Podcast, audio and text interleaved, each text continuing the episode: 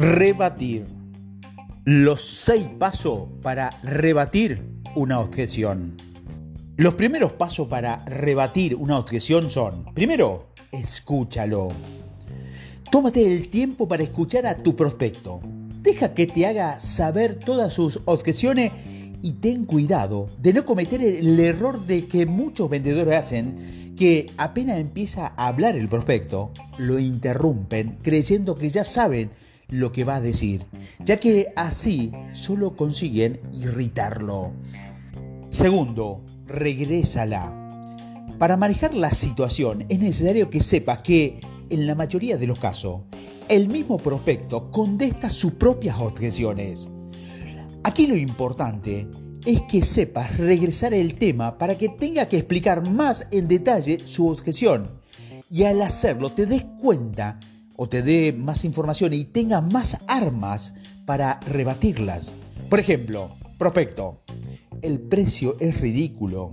El vendedor, ¿qué, qué es ridículo? ¿El precio? ¿Por qué? Tercero, lo interrogas. Al interrogarlo, como más adelante vamos a hablar sobre este tema, el prospecto se verá forzado a explicar más en detalle su objeción. En otras palabras, tendrá que decirte más sobre el tema para que realmente puedas decidir qué camino va a tomar. Cuarto, le contestas. Algunos de ustedes pensará que esto es lo más difícil, pero más adelante te voy a enseñar cuatro pasos fundamentales y fabulosos para que puedas contestar las cuatro tipos de objeciones que hay si lo tomas y lo aplicas a tu producto o a tu servicio cuando le menciones estas objeciones, hasta va a sonreír. Quinto, confirma la respuesta. Es decir, aquí puedes usar la técnica de confirmar la pregunta similar a la del cierre. Por ejemplo, si eso contesta su pregunta, ¿no cree? Eso aclara ese punto, ¿verdad? Y sexto, por cierto. Estás por cierto son las palabras que usarás para ligar con un cierre. Ahora, todo lo que tienes que hacer es estudiar estos seis pasos y luego pasar a estudiar la respuesta a las objeciones. Coloca el zapato en su pie. Esta es la primera técnica para rebatir objeciones. A lo que me refiero es que con esta técnica hará que tus prospectos tomen una decisión aparte. Por ejemplo, en la venta de una máquina copiadora, supongamos que la velocidad de esta máquina es importante y la objeción del cliente es vendedor, perdón, vamos a hablar el, el comprador, el prospecto. Teníamos una de las suyas antes, pero no era muy rápida y perdimos mucho tiempo. Vendedor, señor Rodríguez, ¿me podría hacer un favor? Por un instante, imagine que es el gerente de mi empresa y sabe que tenemos un problema con la rapidez del copiado. ¿Qué haría usted? El prospecto, pues incrementaría la velocidad de la máquina. Vendedor, eso es exactamente lo que hicimos. Otro ejemplo sería este. Prospecto, no nos interesa trabajar con su empresa porque cuando se descomponía el equipo no nos daban el servicio y cuando más necesitamos al vendedor no lo encontrábamos. Vendedor, tiene usted toda la razón y lo comprendo, pero ¿me podría hacer un favor? Por un instante, imagine que usted es el gerente de nuestra empresa y que tiene un vendedor que no ofrece servicios de calidad a su cliente. Digamos, ¿qué haría usted? prospecto lo despediría. Vendedor, eso es exactamente lo que hicimos. Si un cliente se queja de que el vendedor no le da el servicio y nos dice, la única vez que lo vi fue cuando vino por el cheque, ya que cuando lo he necesitado no lo he podido localizar. Y sucede que ese vendedor del que hablan es ahora el gerente. ¿Qué harías? Esto es lo que deberías hacer.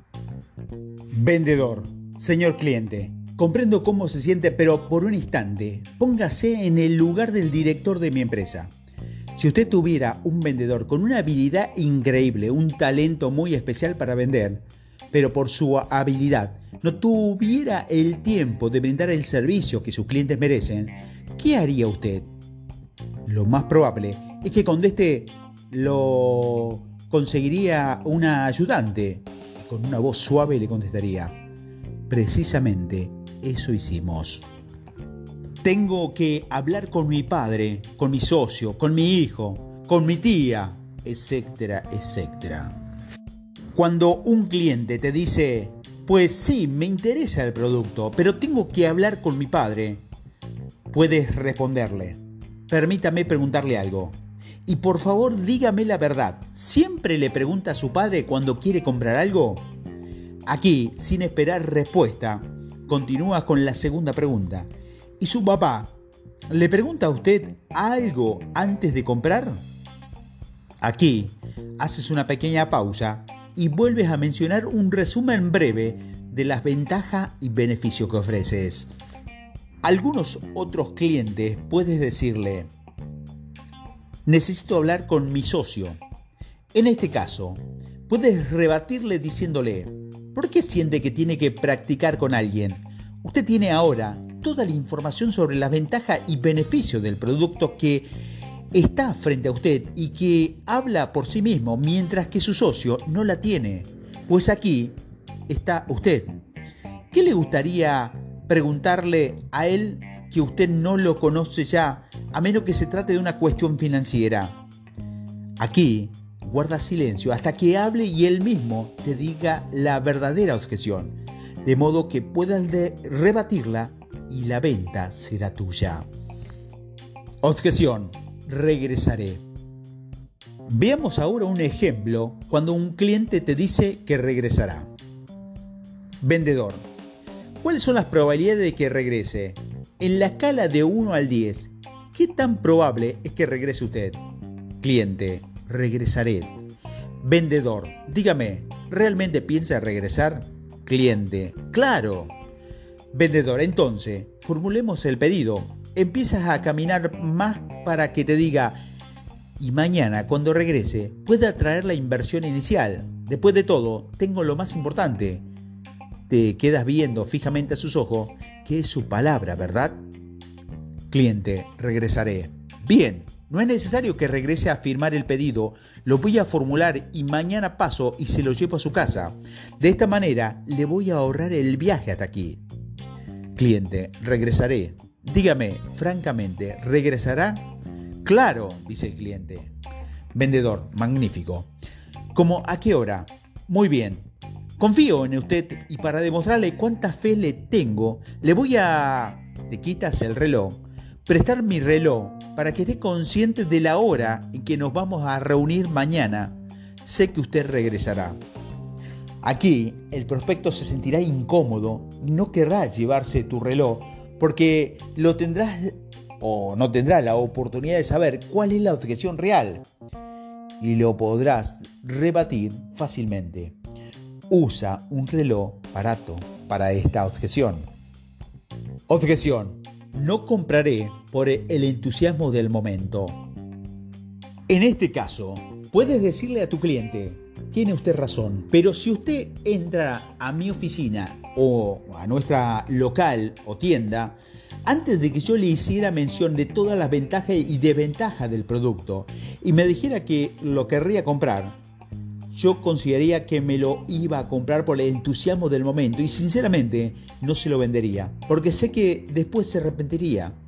Yo prefiero no vender que recibir una cancelación, pero dígame, ¿comprende bien todas las ventajas y las desventajas del producto? Aquí esperas su reacción y cualquiera que sea su respuesta por un sí o por un no, podrás darte cuenta de cuál es la objeción real.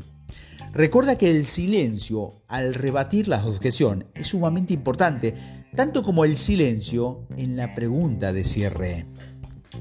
Después puedes continuar diciéndole, comprendo, sé que a usted le gusta mi producto, ¿verdad? Espera su reacción al preguntar le diré lo que voy a hacer. La ventaja de obtener mi producto es que, y usted se beneficiará, porque aquí hace un resumen de las ventajas y los beneficios usando sinónimos para que no se oiga monótono. y usted acordó que mi producto es el que necesita, ¿verdad? ¿Cuál es su dirección? Objeción. Francamente, nada más estamos viendo. Cuando un cliente te sale con esta respuesta, esto es exactamente lo que se debe hacer. Pero, ¿le gustaría a usted mi producto? ¿Verdad que la reputación de mi empresa es excelente? Sin embargo, usted quiere seguir viendo, ¿no es así?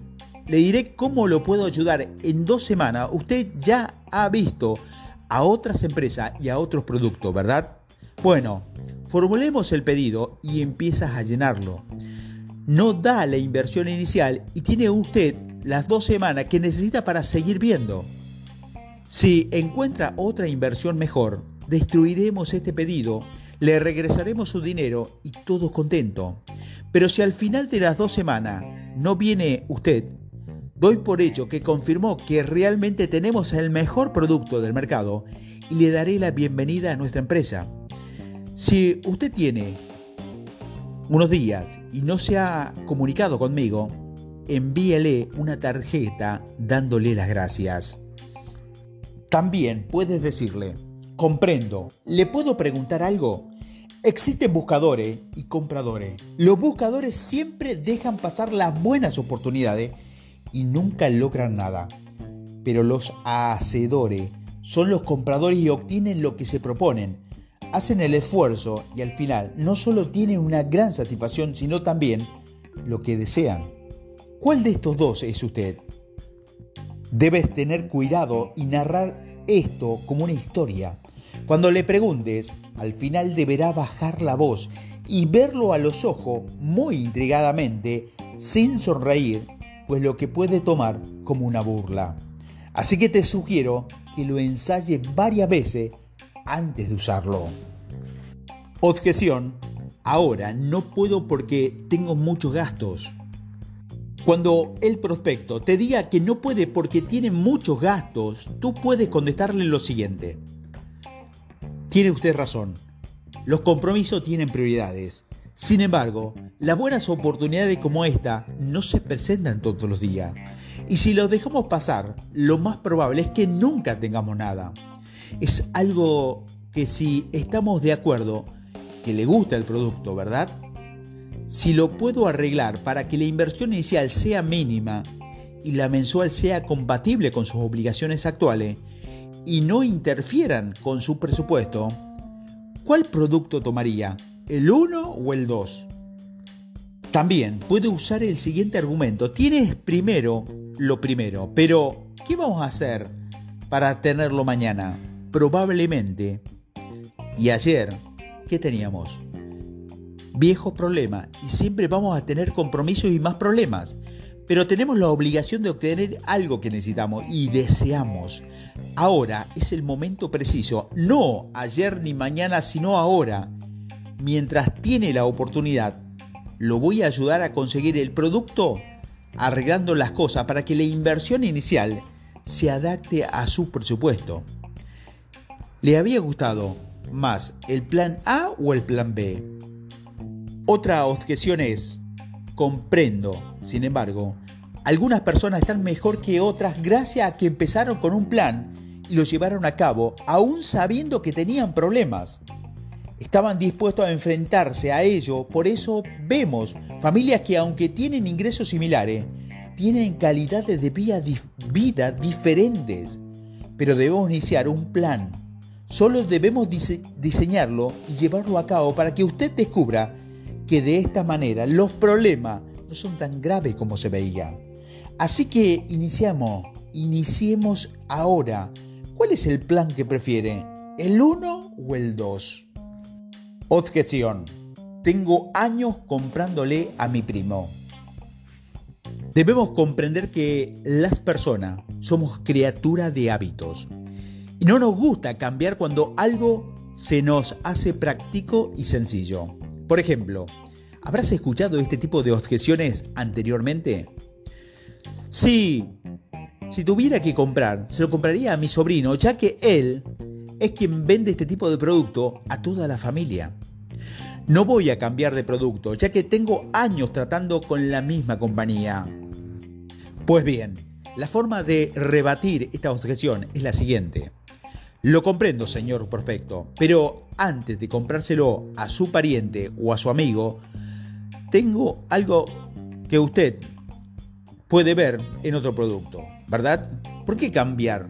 ¿Solamente para ayudar a su sobrino o porque el producto que ofrece mejores beneficios? ¿Y por qué privarse ahora de la oportunidad de poder cambiar su producto por el de más demanda en el mercado? Y haces un silencio y, por ejemplo, nuestro producto, simultáneamente lo volteas para ver los ojos y le pregunta, si tiene unos minutos, ¿verdad? Después, principias tu presentación tratando de usar lo que es más impactante de tu producto en forma de pregunta. ¿Sabía usted que ahora ha salido productos con... Otro ejemplo puede ser este. Por ejemplo, comprendo que le esté comprando a su sobrino. Nada más permítame mencionarle algo. He dedicado mi vida y mi carrera, que por cierto es mi única actividad y no soy todo un experto en ella, he seleccionado cuidadosamente la empresa que represento y se lo voy a demostrar no me tardo ni cinco minutos en explicarlo. Objeción. Simplemente no le voy a decidir en el día de hoy. En este caso, puedes decir, señor prospecto, estoy seguro de que usted, aquí trata de calcular menos edad de la que representa, 48 años que ha de tener cuando con la capacidad necesaria para tomar una decisión inteligente, ¿me equivoco? Sin embargo, puede que le haga falta más información, ¿no es así? Aquí, él te dirá que la objeción verdadera, y si no, solamente lo mirará fijamente a los ojos y baja la voz preguntándole, entonces, señor prospecto, el decidir es como jugar al fútbol. Para poder anotar un punto es necesario que salga al campo y participe. No se puede anotar desde la banca, ¿verdad? Y bien, ahora que tiene toda la información sobre mi producto, ¿puede tomar una decisión? ¿O acaso olvide mencionar algo? Aquí te dirá qué información le falta. O tal vez te conteste que no. Entonces, bajando la voz le preguntes, ¿se queda con el producto 1 o el producto 2? Y recuerda que la regla número uno para rebatir la objeción es nunca contrariar al cliente o discutir con él. Siempre empiezas diciéndole, usted tiene razón o comprendo. Objeción. Está muy caro el producto.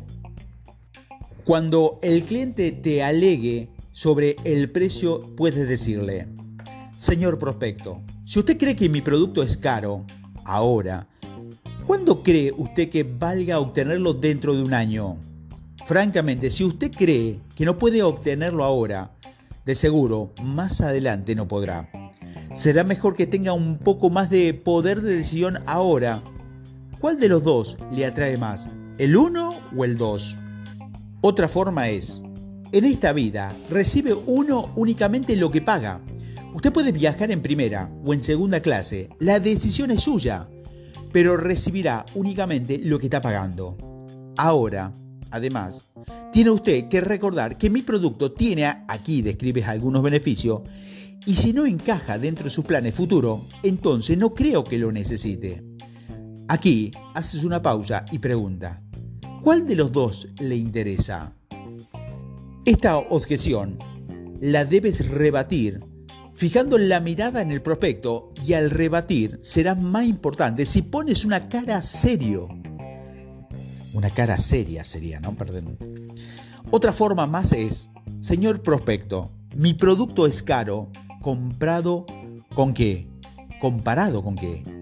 ¿Con el producto que actualmente tiene o con otros que no ofrecen las mismas ventajas o beneficios? Recuerde que solo recibirá en la misma proporción a lo que pagamos. Además, aquí te acercas al prospecto y le diga, ¿qué más importante para usted? ¿El ahorro o la calidad? Objeción. Tengo que pensarlo. Cuando el prospecto te diga que tiene que pensarlo, puedes decirle, ¿tiene alguna duda sobre mi producto? No, ¿verdad? Entonces, lo único que usted quiere pensar es sobre la finanza, ¿no es así?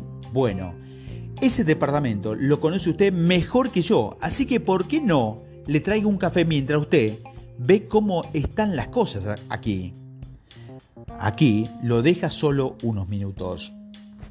Un ejemplo más, no lo culpo.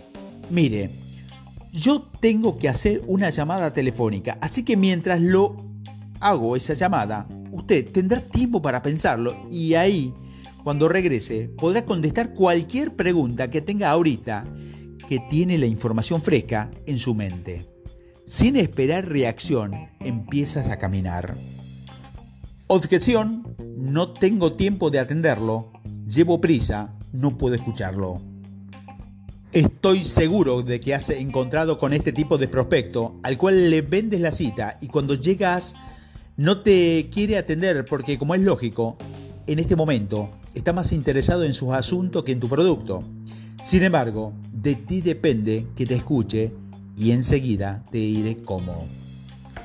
Señor prospecto, sé que usted tiene prisa, pero ¿por qué no me permite solo 7 minutos? Inmediatamente te quitas el reloj sin esperar respuesta y le dices, no le haré una presentación completa, solo mencionaré los puntos de mayor interés para usted y principias tu presentación.